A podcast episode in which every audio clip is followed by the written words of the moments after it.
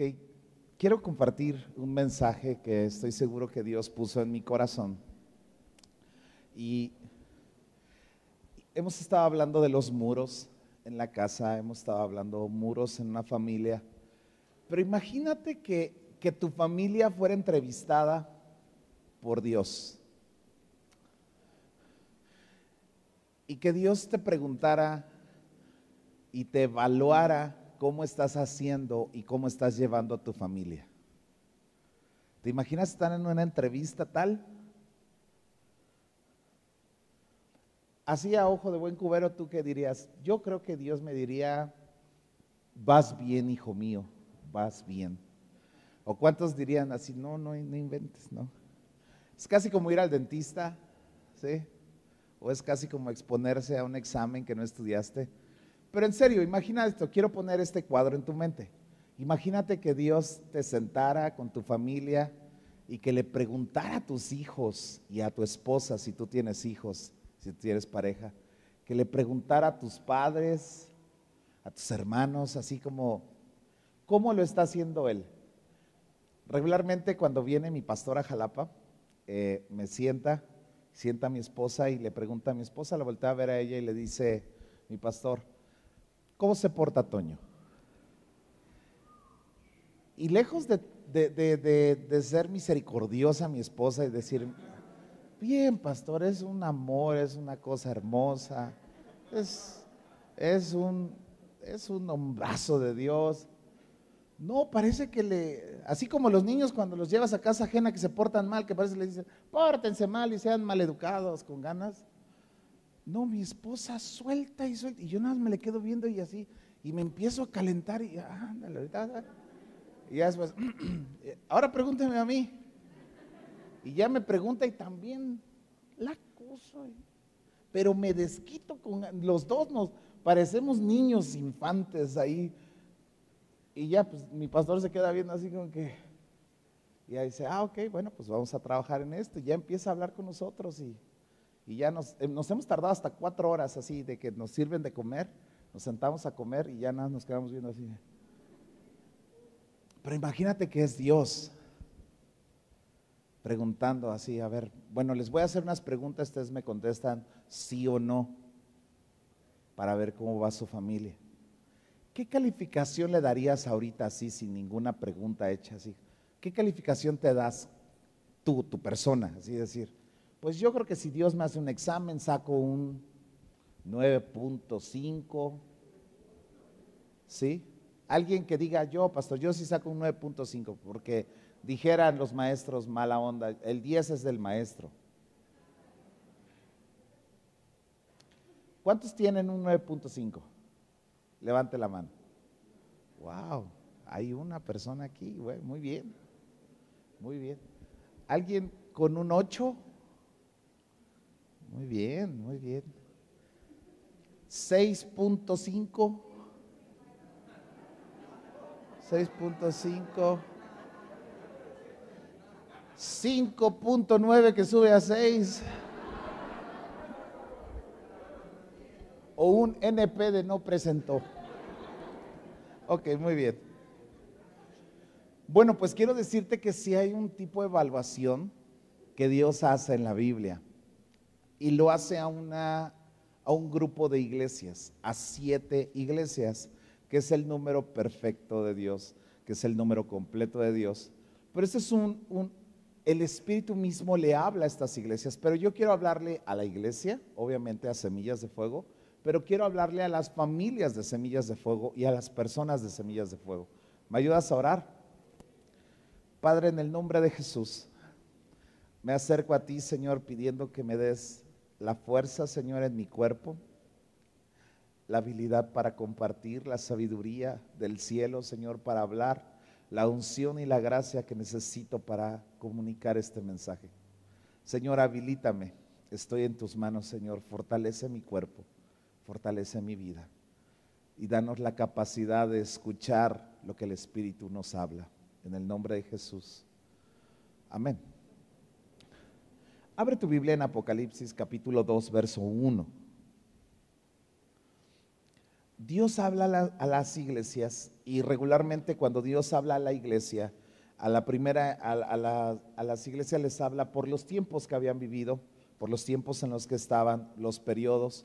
Algunas iglesias Dios mismo las, les da un elogio o les da palabras de reconocimiento, después les da una palabra de exhortación y hasta el último Dios les da unas promesas. Y es increíble porque nosotros vemos o todo mal o todo, e, e, es en un examen las cosas que salen mal, las preguntas que contestas mal o las preguntas que no sabes realmente contestar, en este caso en una familia, las cosas que no hacemos bien, las cosas que hemos dejado de hacer o las cosas que estamos haciendo mal, son una evaluación para nosotros modificarlas y cambiarlas y, y avanzar.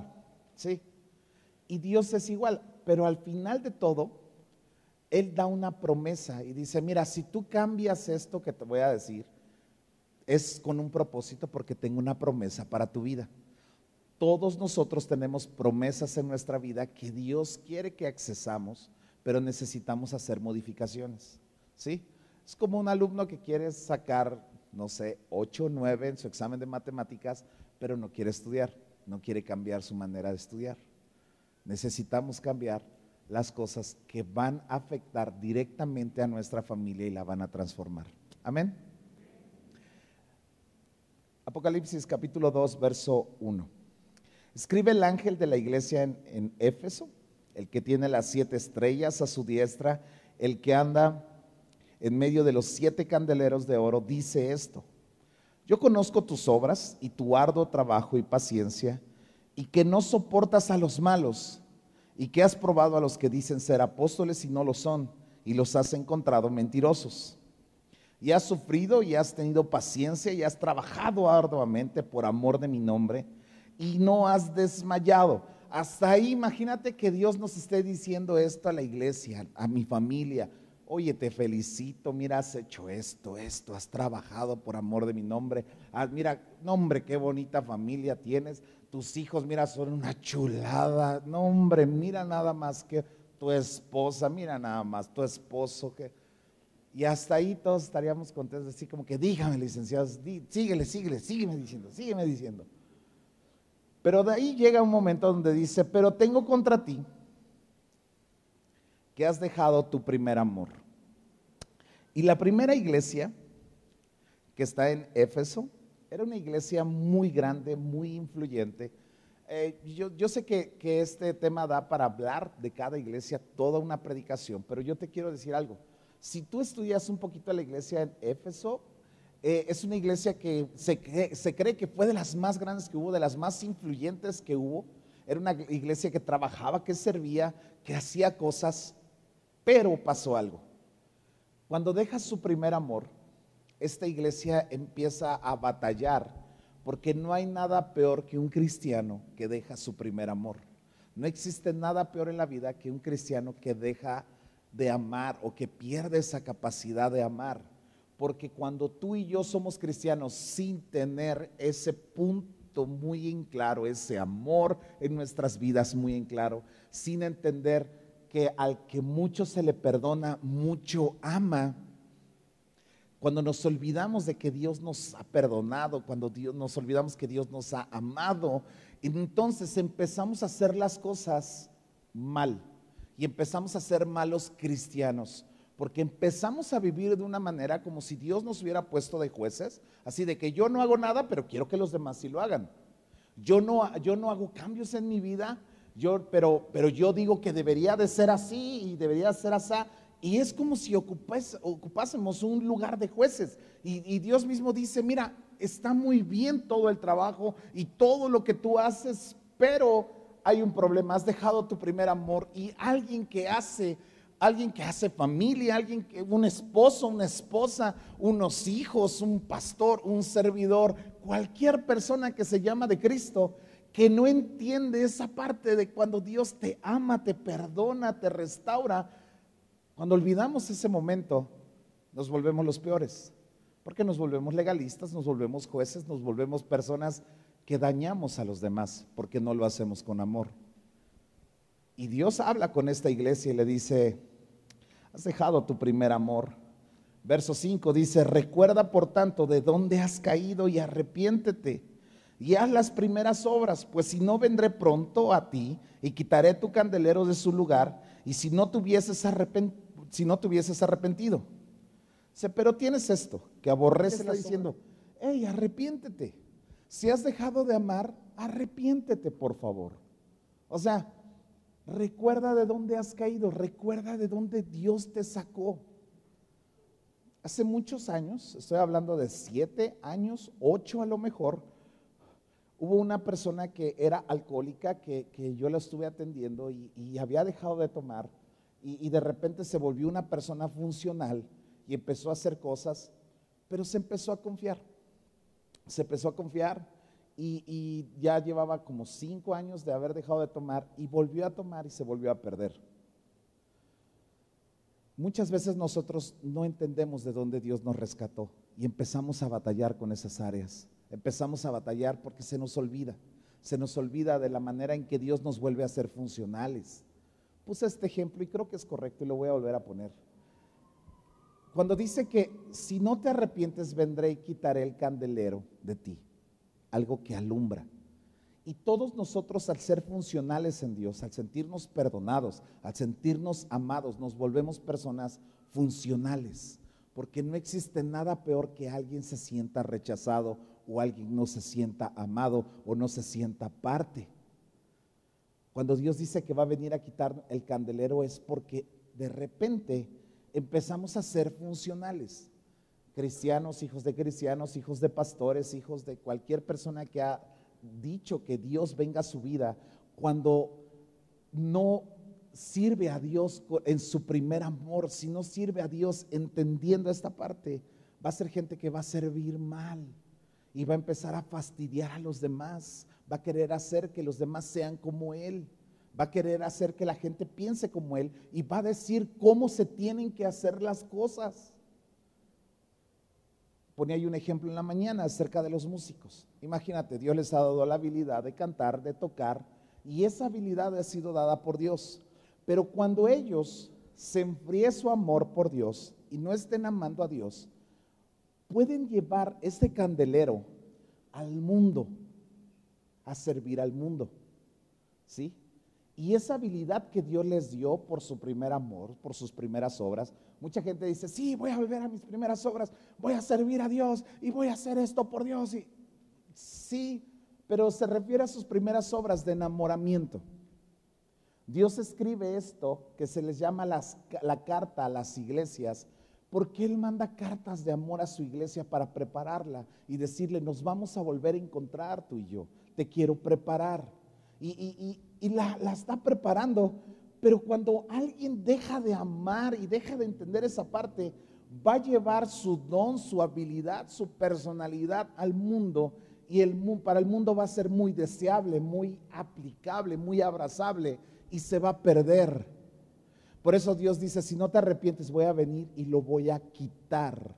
Y es algo que dice, tengo que quitarlo porque si no tú te vas a perder. Por eso hay mucha gente que te encuentras y dice, yo antes servía a Dios, yo antes hacía esto por Dios, yo antes dirigía, yo antes lideraba, yo antes pastoreaba, yo antes hacía, subía, bajaba. Y es como si le hubiese sido quitado, porque empezó a servir perdiendo su primer amor. No las obras, obviamente hay mucha gente que me dice, quiero volver a servir. Claro, puedes volver a servir, pero restaura tu relación con Dios, restaura tu amor con Dios, restaura esa parte. Claro que, el servicio es algo fundamental, es algo que te va a arrojar, pero es algo que tú tienes que abrazar para tu vida, aprender a sentirte perdonado. Hace mucho tiempo Jerry McNally me contó una historia acerca de un niño que había sido adoptado por unos, por unos padres adoptivos y estos padres adoptivos que lo, habían adoptado eran muy buenos con ese niño, pero ese niño ya había sido muy, mucho, había dado muchos problemas en otras casas. Y como era tan problemático, después de un tiempo los padres adoptivos iban y lo dejaban de nuevo en la casa hogar y decían, no, hombre, este niño ya no lo queremos, ¿no? Y lo habían regresado a lo mejor tres o cuatro ocasiones y en la última ocasión le había tocado unos padres increíbles. Y él hacía por portarse mal con sus padres. Él buscaba portarse mal con ellos, hacerlos desistir, hacerlos que ellos, que, hacerlos ver que ellos no lo querían tanto y, los agredía o los ofendía. Pero llegó un momento donde él ya no pudo con eso y dijo, pues voy a tener que hacer esto. Y un día se despertó y los mató a sus padres adoptivos. Y cuando mata a sus padres adoptivos, lo meten a la cárcel y le pregunta a la policía, le dice, ¿por qué los mataste? O sea, ¿por qué hiciste eso? Dice, ¿te hacían daño? ¿Eran malos contigo? ¿Qué te hacían para que los mataras? Y dice, no, ellos eran muy buenos, eran personas increíbles. Yo nunca había conocido personas así. Entonces, ¿por qué los mataste? Porque él nunca se sintió aceptado, nunca se sintió amado, nunca se sintió perdonado. Y le dice, yo preferí matarlos a que un día ellos se cansaran de mí y me dejaran.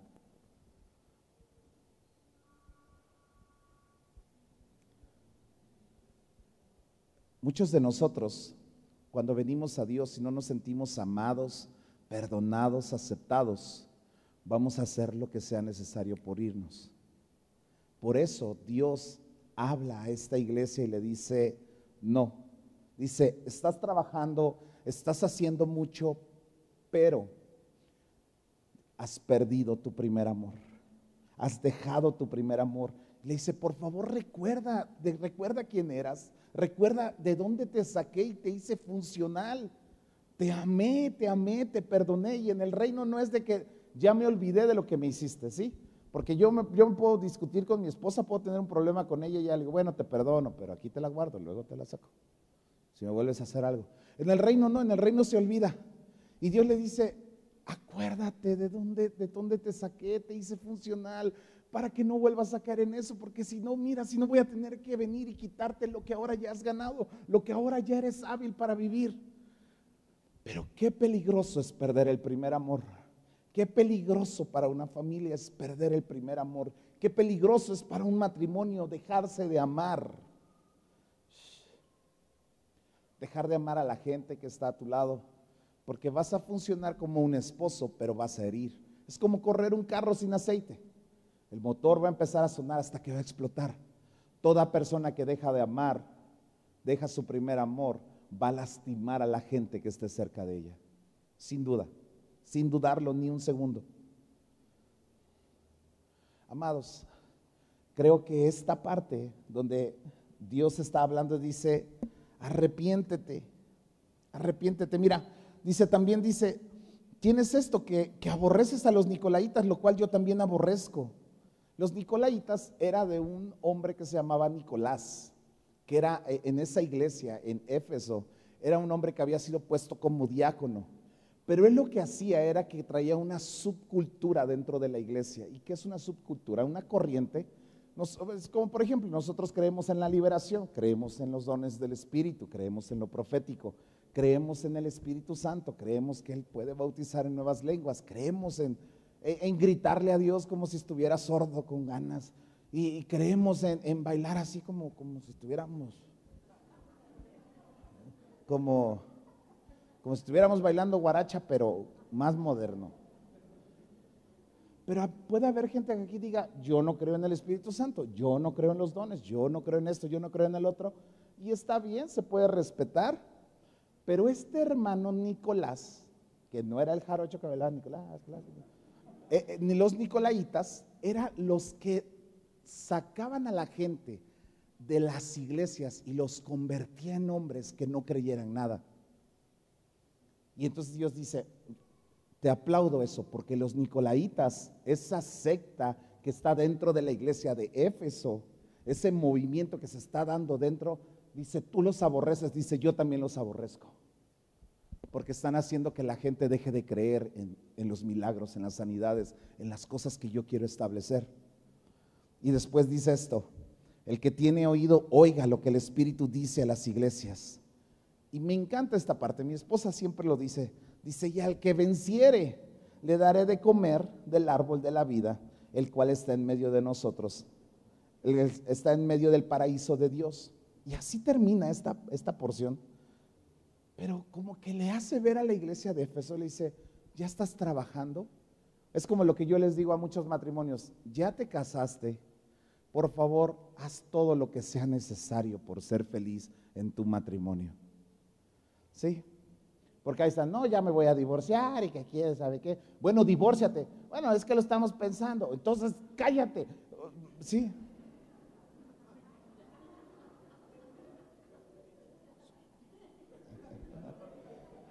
O sea, están en un trabajo, no les gusta su trabajo y se están queje y queje el trabajo. Y les digo, bueno, deja el trabajo. No, porque si no. Entonces.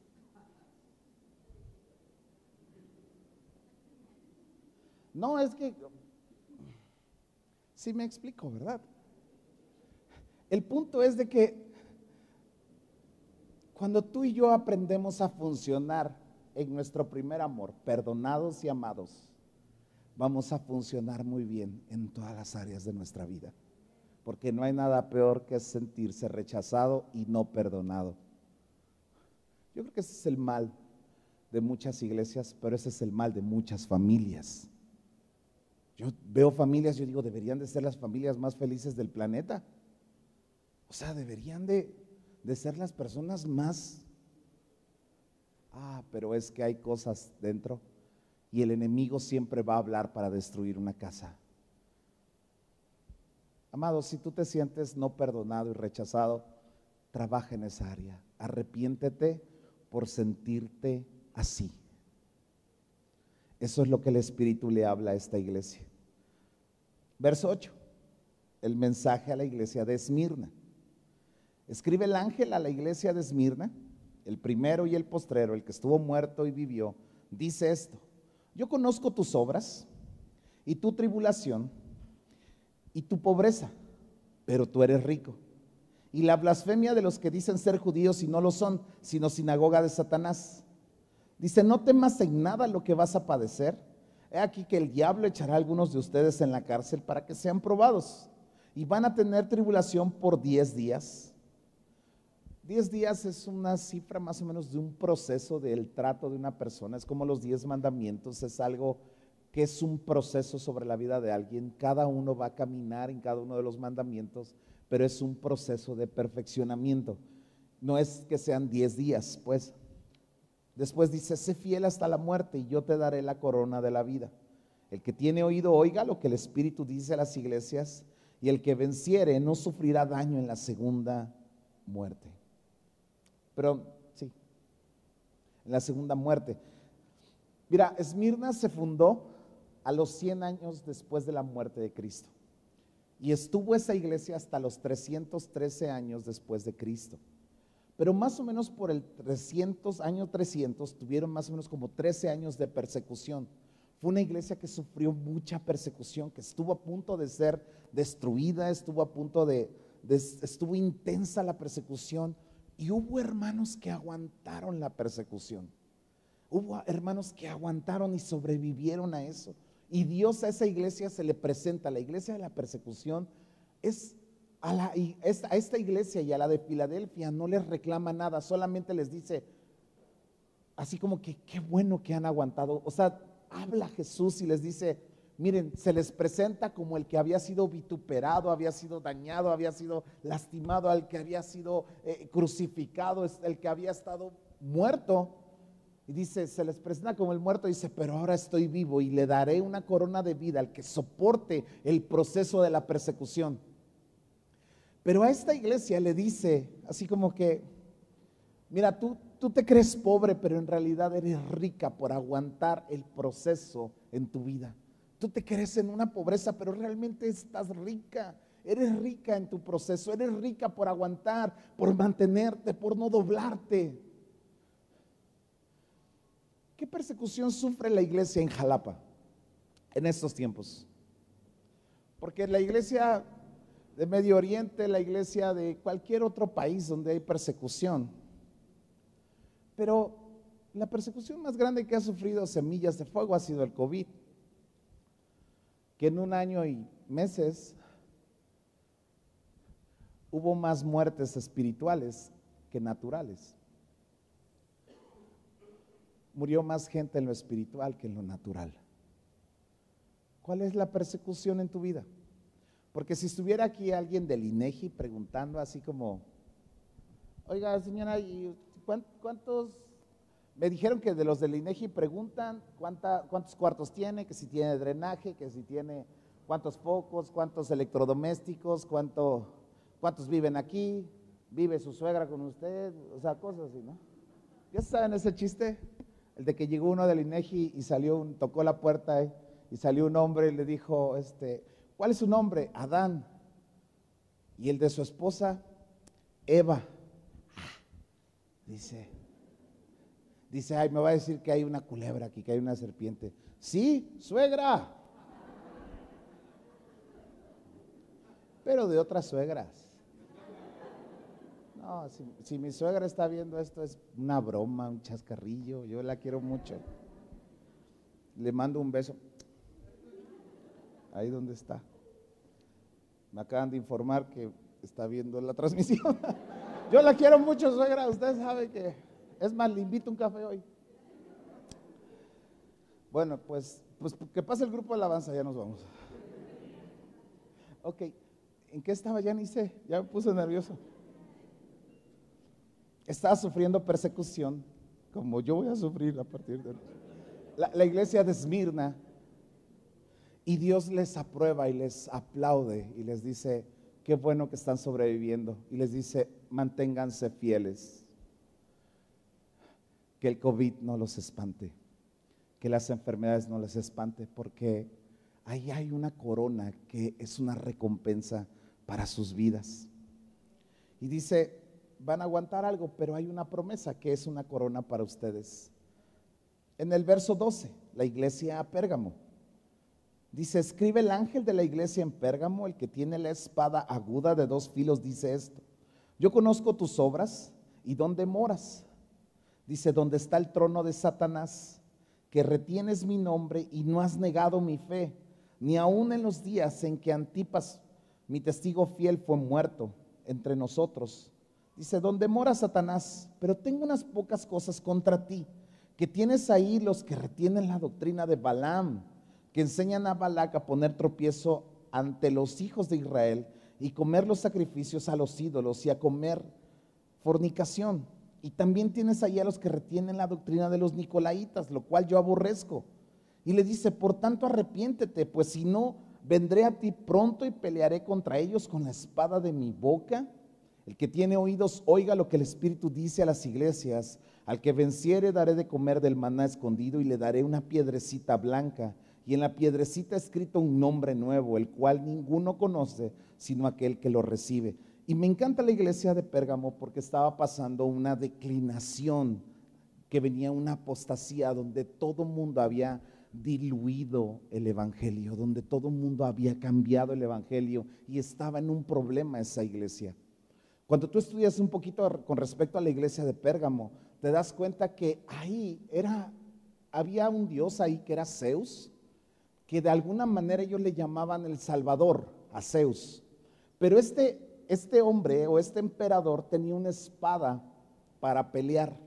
Y era una espada que ponía, y el que se inclinara ante Zeus, ellos le daban un tipo de certificación, se habla de una certificación para tener acceso a donde él quisiera, la persona donde él quisiera, era parte ahora de, pero se tenía que arrodillar, se tenía que doblar porque Zeus tenía una espada y daba vida o daba muerte a las personas que se inclinaban y a las que no.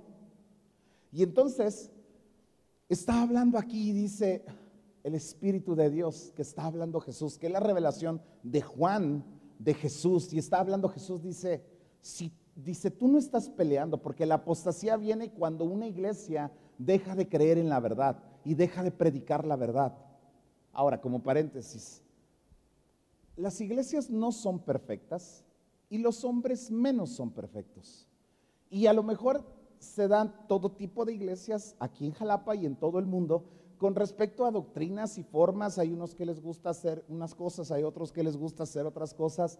Y todo el mundo predica como si dijera, esta es la verdadera doctrina, este es el verdadero evangelio. Pero realmente la iglesia que es correcta, ¿sí?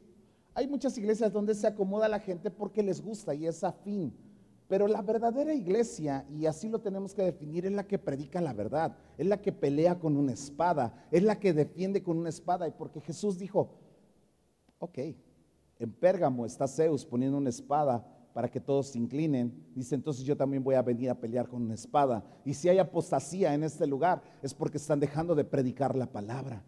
Y los miembros de la iglesia y los miembros de las familias no están practicando lo que dice la palabra, solamente están hablando de lo que ellos quieren. El Espíritu habla a esta iglesia y le dice, tengo un problema contigo. Toleras, toleras cosas toleras cosas sobre tu vida. Esta palabra tolerar es una palabra como que muy común en este tiempo, la tolerancia. Pero vamos a suponer que eso no está pasando en nuestras vidas, pero la pregunta es, ¿qué toleras en tu casa, en tu familia? Porque nosotros hemos escuchado, mi esposa y yo, de viva voz, de hermanos de la iglesia, que no están aquí, pero decir, pues con que no me salga embarazada la hija, con eso me conformo. ¿Cómo? O sea, no hay problema que adultere, nada más que no se embarace. Hemos oído decir, bueno, pues mientras fume el niño, mientras no fume marihuana, pues con que fume, ¿no? Que tome, pero que no se emborrache. ¿Qué toleras? ¿Cuál es la tolerancia en tu familia? Porque dijéramos, bueno, pues hay un papá, pues nada más tolera. No, es que lo predica. Por eso le dice, oye, tienes a los Nicolaitas ahí, los que están desconvirtiendo a tu familia. Los que les dicen así, pues sí haz esto, pero no hagas aquello, ¿no? Así como que, pues sí ten relaciones, nada más no te embaraces. Así como, qué inteligentes. Ah, pues sí, con eso, ¿verdad? roba, nada más no robes tanto.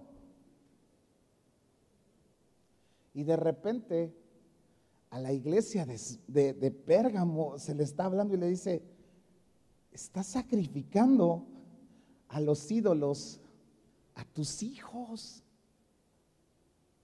Y se está diluyendo todo, la apostasía viene no afuera, la apostasía viene adentro. Los nicolaitas es lo que hacen, sacar personas del fuego de la relación con Dios. Y es como si preguntara a la persona del INEGI, oiga, ¿y aquí qué toleran? En esta casa que se tolera. No estoy hablando de errores o de pecados que cometamos, porque todos nos equivocamos y cometemos errores y cometemos pecados, perdón, no errores, cometemos pecado. Pero una cosa es equivocarse y, pecar y otra cosa es tolerarlo ya como una doctrina que abracemos. Es lo que decía de los músicos. O sea, Dios les dio una habilidad, Dios les dio un talento. Es como mi hijo Isaac tiene poco tocando la batería y que él en algún momento piense que es por él. No, es porque Dios te ha habilitado, hijo. Es porque Dios habilitó a mi hijo. Todos los que predicamos, los que servimos aquí, Dios nos habilita. Y esa habilidad porque yo me acuerdo que yo lo platicaba y lo hemos platicado mucho. O sea, la iglesia te da tablas, te da una formación. O sea, yo me acuerdo que yo estaba en la secundaria o, en la prepa y para mí era muy fácil hablar en público. Siempre se me hizo muy fácil hablar en público, relacionarme, porque la iglesia te habilita en muchas cosas en tu trabajo, en tus negocios. Yo siempre les he dicho, amados, deberíamos de tener los mejores trabajos, los mejores negocios, porque somos personas pensantes, sabias, porque Dios nos ha habilitado. Es como si hubiera puesto una luz sobre nuestras vidas. No somos iguales a los demás, no es que seamos mejores, solamente somos diferentes. Estamos habilitados para muchas cosas y creamos que es nuestro. Pero es así como la de INEGI preguntando, entonces, ¿están en su primer amor en esta familia? o estás sirviendo por servir? Así como, eh, aquí se tolera, ¿qué, ¿qué toleran en esta casa? Tomar, fumar, drogarse, fornicar, adulterar, mientras no hay embarazo, como que sexo seguro. No sé si me estoy explicando con esto. ¿Qué parámetros estamos ocupando? Otro parámetro que se ocupa mucho es decir, ay, es que eso ya es bien anticuado, ya estamos en el siglo XXI. ¿Y de cuándo acá el siglo XXI nos habilita para hacer tonterías o pecar contra Dios? Papás, tú no te dejes intimidar, intimidar por tus hijos. De que, ay, eso ya es anticuado. ¿Sabías que en las escuelas la moda de estos tiempos es ser bisexual para los jóvenes? Yo creo que después de esta predica te voy a pedir que tú hables con tus hijos de sexualidad a su nivel, a su en una moderación correcta, pero sí predica, sí platica con respecto a su sexualidad. Porque una de decir, no, yo no tolero nada de eso, pero si tú sabes que toda la información y todo el bagaje que le están aventando este tipo de enseñanzas a tus hijos, y tú dices, no, pero nosotros no. No, no, no, pero, ¿cómo lo estás combatiendo? Porque la espada es para combatir, o sea, no, no nadie sale a la guerra y dice, pues aquí pongo la espada que se ensarten solos los enemigos. No, la espada es para ocuparla. Por eso Dios dice, yo voy a venir a pelear con una espada. Yo voy a venir a derribar con una espada todo lo que se está diciendo, todo lo que está pasando. Me encanta pensar que a esta iglesia Dios le da escucha, Dios le da tres promesas. Número uno, si tú, es, si tú ocupas la espada, va a haber un maná que representa la palabra de Dios, una revelación para que tú puedas pelearla. Dos, te voy a dar una piedrecita. Zeus daba un certificado, una piedra, para que ellos pudieran accesar, así como si fuera un Sam's Club o un Costco o, algo para accesar. Y le dice, si tú, porque ahorita la iglesia es, pueden accesar nuestros hijos y queremos que accesen a lo que ellos quieran y a donde ellos quieran, como que es una necesidad de accesar, aunque se pierdan, aunque se tengan que corromper, aunque se tengan que hacer cosas, aunque lo que sea, aunque implique pecado, pero que accesen, que disfruten, que vivan que vivan, porque ni modo que no vivan, pastor, ni modo que no disfruten. Y así, perdón. O sea, hablaba yo con, ahorita que vinieron mis amigos, estuvimos platicando y dices que es tan difícil. Milton me decía, él tiene una escuela de formación ministerial. Me decía, es que es tan difícil cambiarle la mentalidad a los papás. Ellos son capaces de pagarle una universidad particular. Y ellos no lo ven como un sufrimiento, lo ven bien. Dice ellos, yo trabajo para que mi hijo esté en una escuela particular y gloria a Dios por esos padres. Pero dice, pero para que ellos inviertan en su hijo para que estudie algo de Dios o se prepare o sea algo formativo. Mis amigos vinieron y dijeron, oye, ¿y no vas a cobrar el Congreso? Y le digo, no, porque a lo mejor no vendría mucha gente, porque la gente no está dispuesta a invertir. El día viernes que estuvo Gustavo Melo, me encantó ver a la iglesia comprando libros. O sea, yo por eso pregunto, hey, ¿traen sus Biblias? Mucha gente ni siquiera ha querido invertir en una Biblia, pero ¿qué tal invertir en una botella? O en una buena comida. ¿Me explico? O sea, no sabemos invertir. No sabemos comprar libros. Amados, compren libros. Lean uno mínimo por mes. Por favor, inviertan. Es una buena inversión.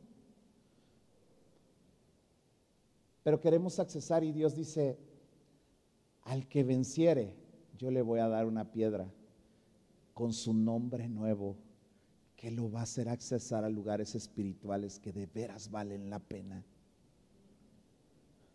Yo me acuerdo que antes los viejitos que están aquí, me acuerdo que antes eh, había un antro aquí en Jalapa que no te dejaban entrar si estabas feo. No me acuerdo cómo se llamaba. Yo siempre entraba, claro. Hasta me decían, oiga, venga, pase. voy, voy más adelante. No, pero me acuerdo que todo el mundo iba súper arreglado y al más hasta lo maquillaban para que pudiera pasar.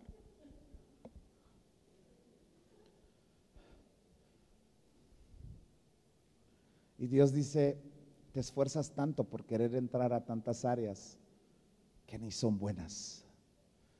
Pero si te esfuerzas conmigo y vences conmigo, vas a accesar a lugares inimaginables espiritualmente.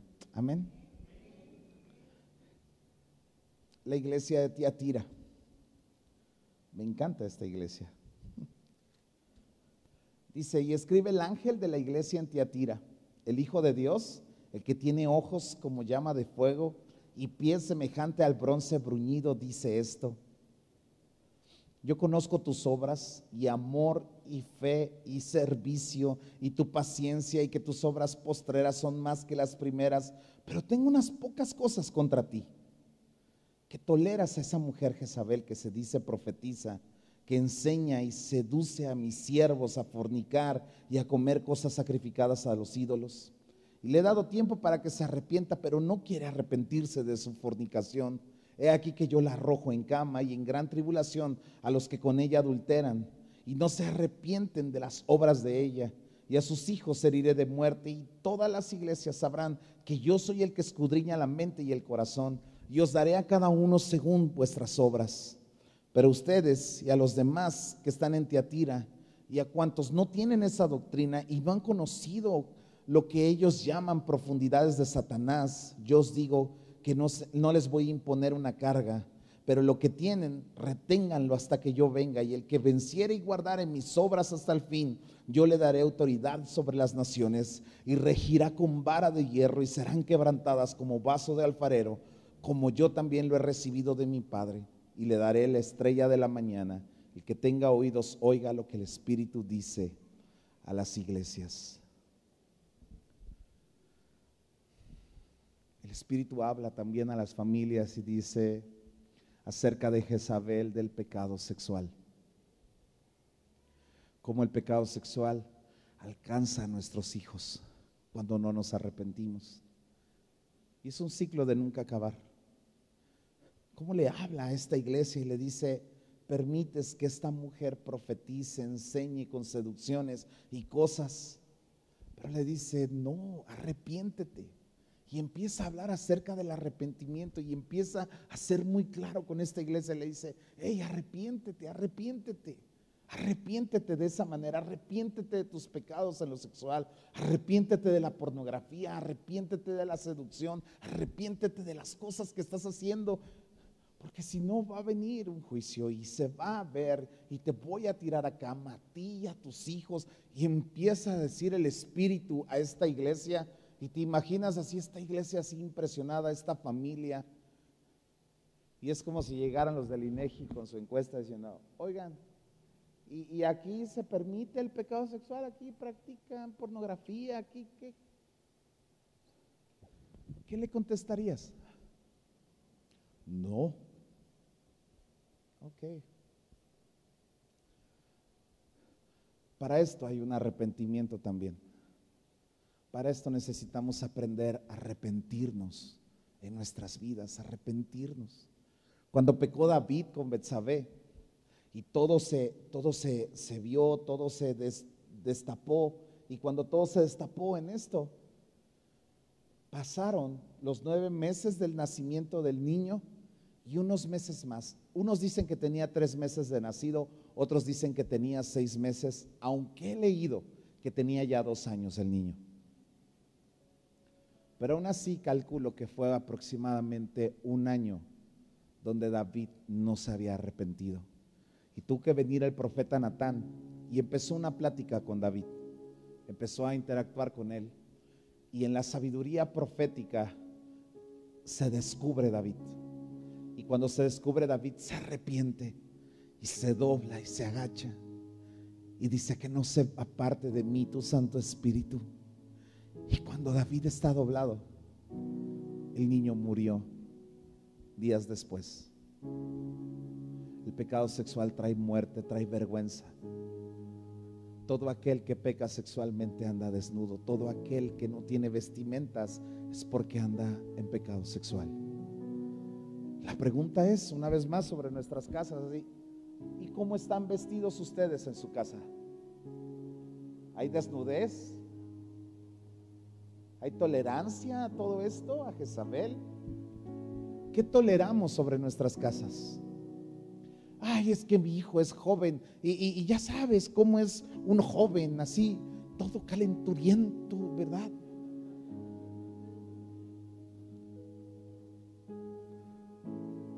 No podemos hacer nada en contra de los impulsos, de los deseos, de las emociones sexuales, voy a llamarlo así. Pero sí podemos hacer algo como padres para no tolerarlo y estar formando y estar dirigiendo y estar velando por la vida de nuestros hijos. Yo veo niños muy pequeños aquí en la iglesia y yo digo, si sus papás no hacen nada, cuando este niño crezca va a ser el primer fornicario aquí en la iglesia. Porque son niños sin límites, viven sin límites. Y esa es la tolerancia que existe. Me encanta ver a padres orando por sus hijos, preocupados porque tengan contacto con Dios, sus hijos. Me encantó ver en el, en el congreso que tuvimos a niños aquí, tocados por Dios. Y yo digo, gloria a Dios, los estamos acercando al fuego, los estamos acercando a que Dios los toque, a que Dios los marque, a que sean hijos diferentes. Es lo que deseamos, es lo que queremos, porque tenemos una promesa. Dice, al que venza porque todo aquel que puede vencer el pecado sexual viene a una autoridad de parte de Dios. Dice, le daré autoridad sobre las naciones y regirá con, barra, con, vara de hierro. Dice, y le daré la estrella de la mañana. Cuando tú puedes librarte del pecado sexual, empiezas a ser dirigido por Dios. Así como los sabios de Oriente que seguían una estrella. Esa es la misma estrella que va a guiar a tus hijos y tu vida hasta donde está Jesús para que nazca en tu casa.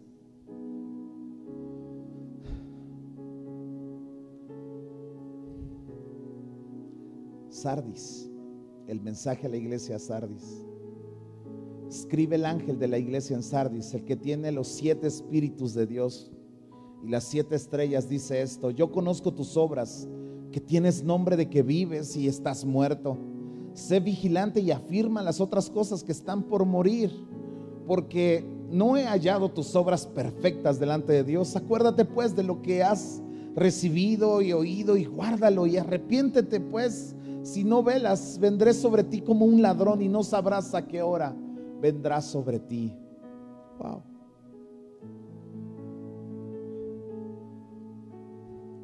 Toda casa, toda familia necesita tener los siete espíritus de Dios, que es el espíritu del Señor, el señorío sobre una casa, la sabiduría, la inteligencia, el temor, el consejo, el espíritu de poder y el espíritu de conocimiento. Regularmente yo platico con la gente y les digo, dime por favor que oro por ti. Y cuando tú no sepas qué, di, quiero sabiduría, quiero los siete espíritus de Dios sobre mi casa, sobre mi familia. Esta iglesia de Sardis tenía un problema muy grande. Realmente tenía un problema muy grande. Dice, yo conozco tus obras, pero el problema es de que esta casa hace como que está viva, pero en realidad está muerta. Problema de esta casa es que se sienten que están vivos, pero la verdad están bien muertos. Es más, tienen fama. ¿Sí? Es como si yo dijera, aquí de qué tienen fama, hermanos. Fama como de qué. Y a lo mejor si yo dijera, a ver, ¿quién tiene fama de tener mal carácter? El 99.9 levantaría la mano. Uno que otro no. Yo y yo uno que otro no. ¿De qué tienes fama? Y ya a lo mejor diría alguien, pues de deberle a Coppel. Y otro, pues de deber esto, de, ser bien chismosa, de que le debo el, el topperware a la hermana y que de que tienes fama delante de Dios. Y es como si la del INEGI se parara y dijera, ¿y ustedes de qué tienen fama en esta familia? Y la respuesta sería de ser hipócritas. Fingimos que estamos bien, pero en realidad estamos mal. Fingimos que tenemos un buen matrimonio, pero en la realidad no. Fingimos como que tenemos dinero, pero la verdad no tenemos dinero, nada más de que tienen fama.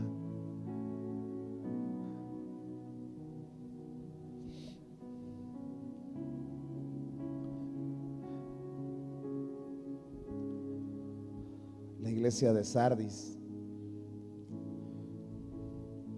dice, pero tienes unas pocas personas que no han manchado sus vestiduras y andan conmigo con vestiduras blancas porque son dignas.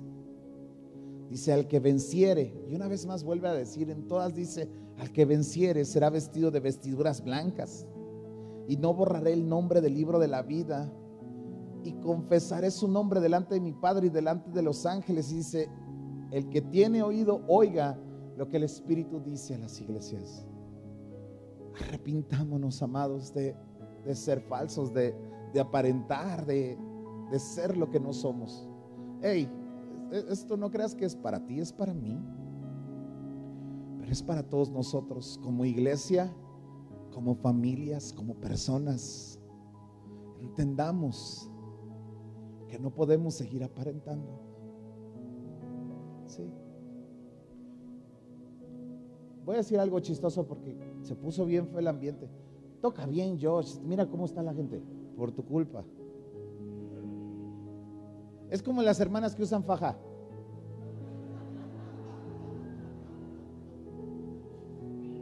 ¿No? Bueno, a decir. El otro día pasó una hermana y yo siempre la había visto en zapatillas y, pasó y,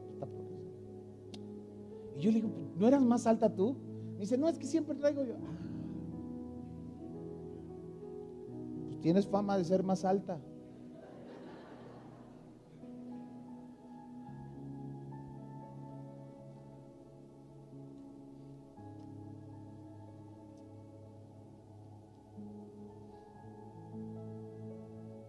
veces nos disfrazamos. Es como Adán y Eva,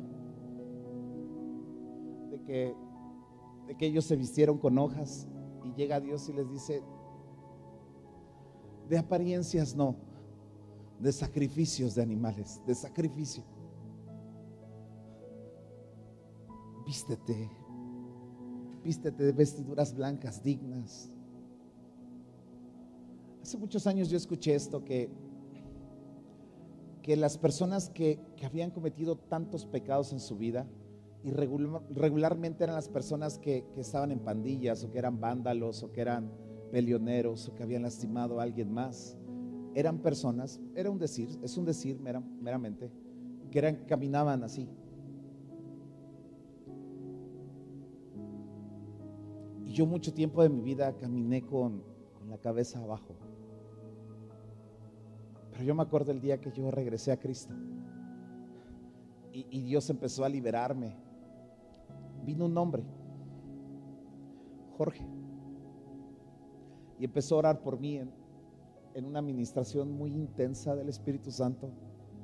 Y él me agarró de aquí. Me dijo, ¿por qué estás tan encorvado?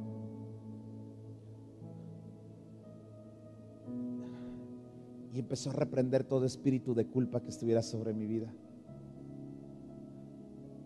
No lo he logrado enderezarme mucho, pero, pero ya no es con culpa. Y en momentos cuando quiere regresar la culpa a mi vida, cuando quiero bajar la mirada, me tengo que acordar de mi primer amor. Y tengo que recordar que soy perdonado, que soy amado si me arrepiento.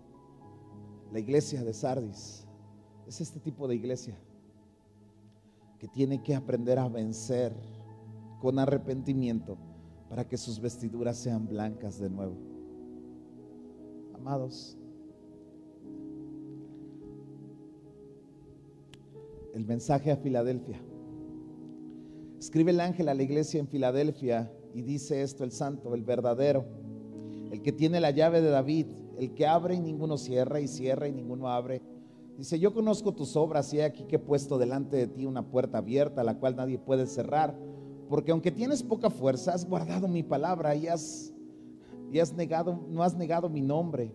He aquí que yo entrego de la sinagoga de Satanás a los que dicen ser judíos y no lo son, sino que mienten. He aquí que yo haré que vengan y se postren a tus pies y reconozcan que yo te he amado. Por cuanto has guardado la palabra de mi paciencia, yo también te guardaré a la hora de la prueba que ha de venir sobre el mundo entero. O sea, va a venir un día de prueba sobre todo el mundo para probar a los moradores de la tierra. He aquí que yo vengo pronto, retén lo que tienes para que ninguno tome tu corona. al que venciere, yo le haré columna en el templo de mi Dios y nunca más saldrá de allí y escribiré sobre él el nombre de mi Dios y el nombre de la ciudad de mi Dios, la nueva Jerusalén, la cual desciende del cielo, y de mi Dios y de mi nombre nuevo. El que tenga oídos, oiga lo que el Espíritu dice a las iglesias. Wow. Ser una columna en el templo del Señor. Cuando tú te mantienes, aunque sea poca tu fuerza, yo escucho mucho, escucho mucho, mucho esta frase. No, hombre, pastor, yo soy el único que queda de mi encuentro. Y yo siempre les digo, pues da gracias a Dios. Del avivamiento que nosotros vivimos, donde nos convertimos. ¿Cuántas iglesias quedan? De miles y miles de personas que fueron ahí. ¿Cuatro iglesias? Mejor un poco más. Cuántas personas que yo he visto ir y venir. Pero el Señor dice, si tú te mantienes, si tú mantienes esa poca fuerza que tienes y no niegas mi nombre, te voy a hacer una columna, un baluarte dentro de la casa del Señor. Y es como si estuviera de nuevo la de así. ¿Y, ¿Y, cuántos años tiene de cristiano? ¿Ya es una columna en su iglesia? ¿O todavía es así fluctuante que lo ponen de un lado para otro y hasta se va a otros lugares? Porque ya tiene varios años de cristiano, ¿verdad? Entonces ya debe ser una columna, porque sobre las columnas se ponen los muros, sobre las columnas se ponen los techos, sobre las columnas apoyan a alguien más, son ejemplo de alguien más. ¿Tu familia ya es ejemplo de alguien más? ¿O todavía no eres columna? Hoy hay gente que yo platico y me dice, yo tengo 32 años de cristiano. Y yo, pues eres asintomático.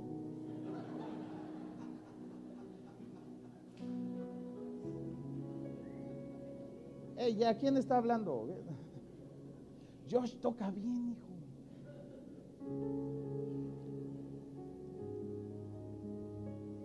¿Cuántos años llevas de cristiano?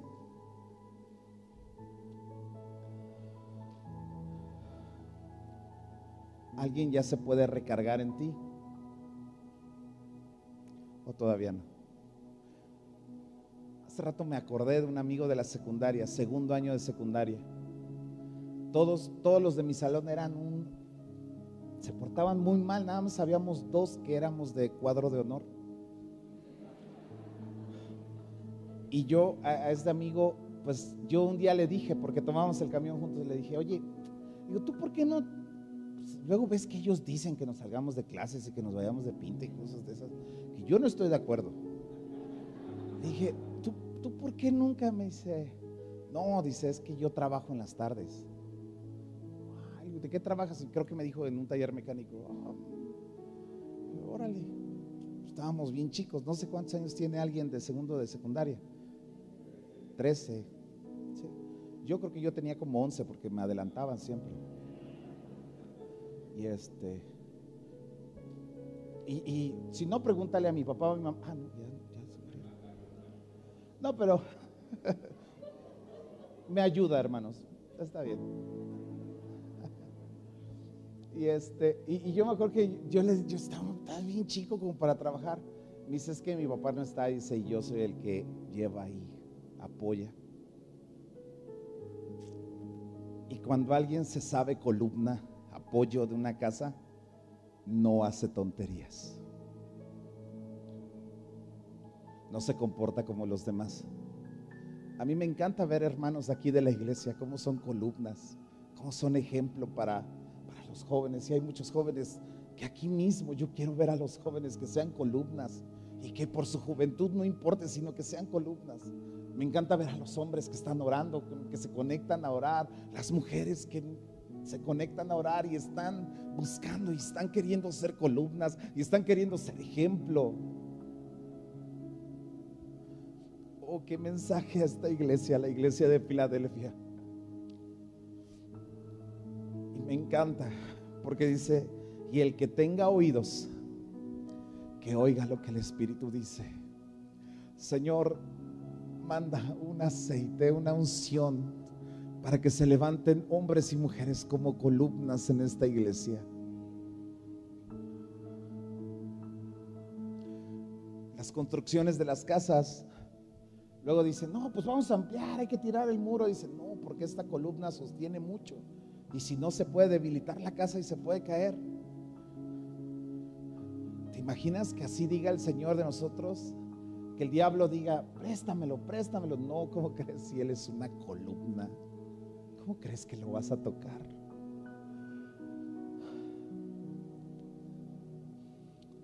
Termino. Verso 14, la Odisea. Y escribe el ángel de la iglesia en la Odisea. He aquí el amén, el testigo fiel y verdadero, el principio de la creación de Dios, dice esto. Yo conozco tus obras, que ni eres frío ni caliente, ojalá fueses frío o caliente, que por cuanto eres tibio y no eres frío ni caliente, te voy a vomitar de mi boca. Porque tú dices, yo soy rico y me he enriquecido y de ninguna cosa tengo necesidad y no sabes que tú eres un desventurado, miserable, pobre, ciego y desnudo.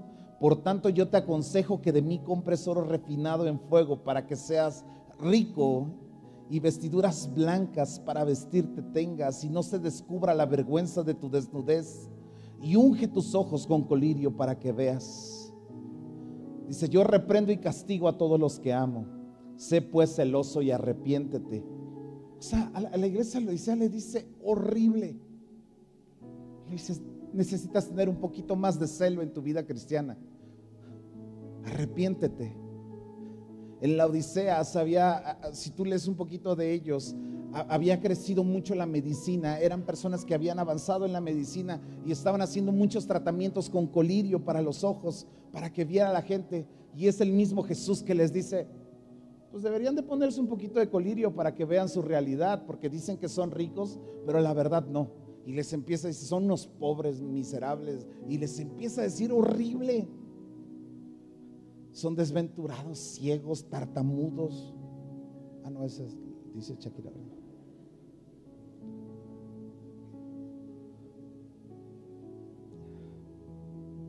Y de repente nos topamos con con Jesús diciendo estas palabras, porque Juan tiene la revelación de Jesús diciendo estas palabras. Y una vez escuché de un hombre de Dios decir, Dios se puede enfermar, Dios se enferma. Y si se enferma, ¿qué medicamento podría tomar Dios para sanar? Y si tú lo piensas, dices, pues Dios no se enferma.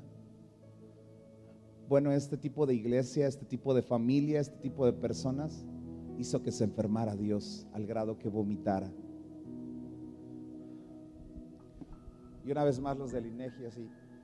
¿Aquí son fríos, son calientes o son tibios? Y ya, no, pues mira, nosotros sí vamos, o sea, no estamos tan fríos como para no ir a la iglesia, pero no estamos tan calientes como para servir. Entonces estamos como tibiezones. Yo creo que la del INEGI así tiró así su carpeta y dijo, ah, ya encontramos quien enfermó a Dios.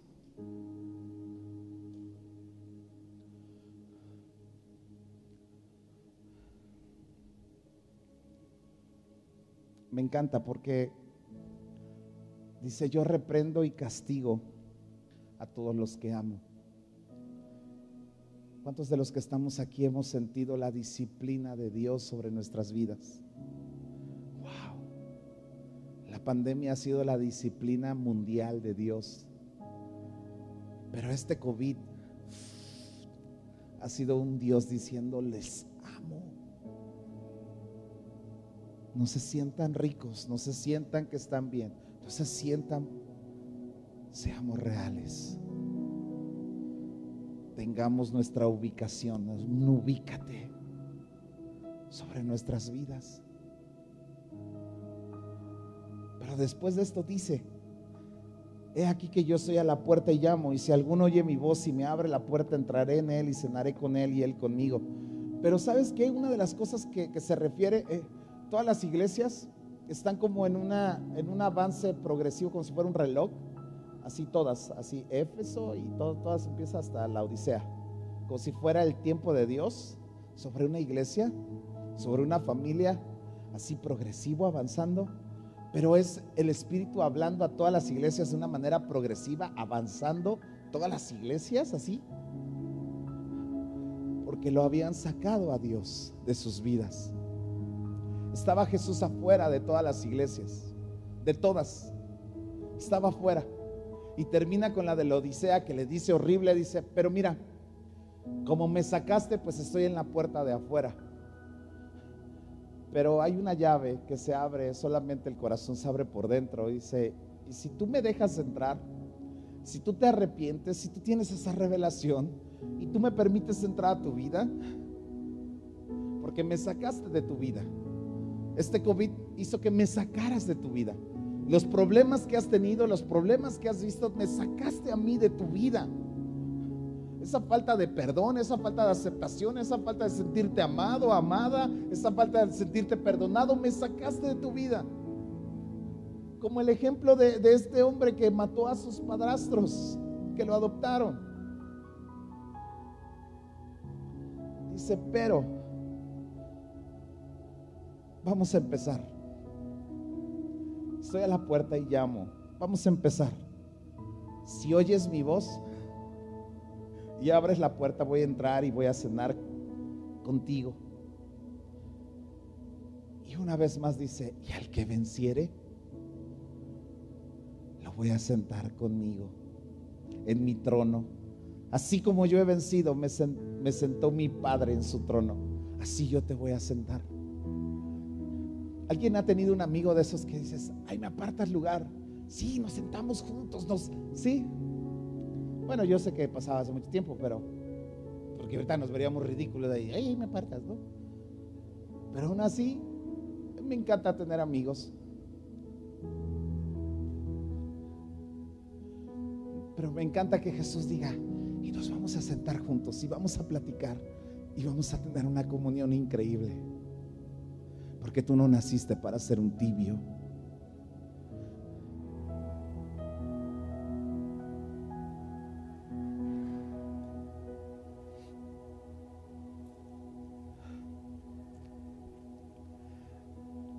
que tenga oídos para oír, que oiga lo que el Espíritu le dice a semillas. Señor Jesús,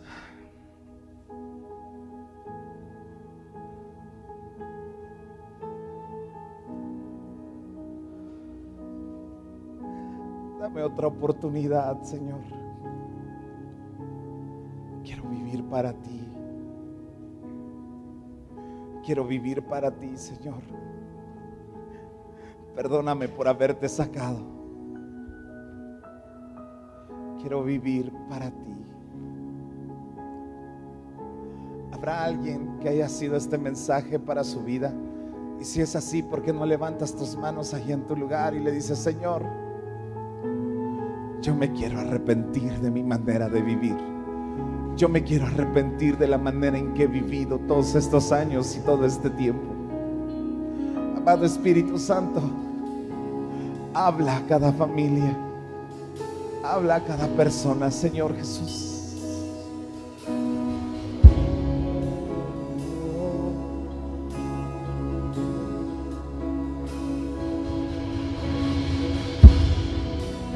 Atmósfera preciosa de arrepentimiento hay una atmósfera que constriñe dentro de nosotros.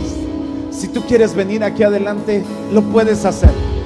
Si tú quieres acercarte, lo puedes hacer. Vamos, ven. Oh Señor, oh Señor.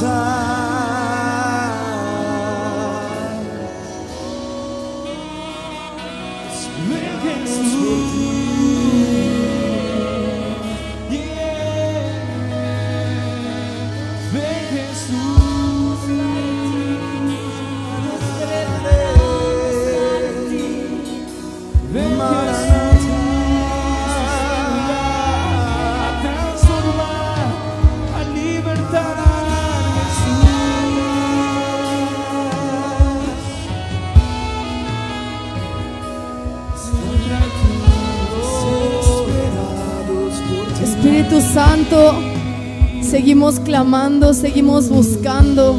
Dios, todo lo que tú has hablado esta mañana, esta tarde, a nuestros corazones. Señor, gracias por tu corrección, gracias por la luz que traes a nuestras vidas. Espíritu Santo, ayúdanos a poner por obra tu palabra, a ser sabios y edificar nuestra casa sobre la roca. En el nombre de Jesús. Amén y amén.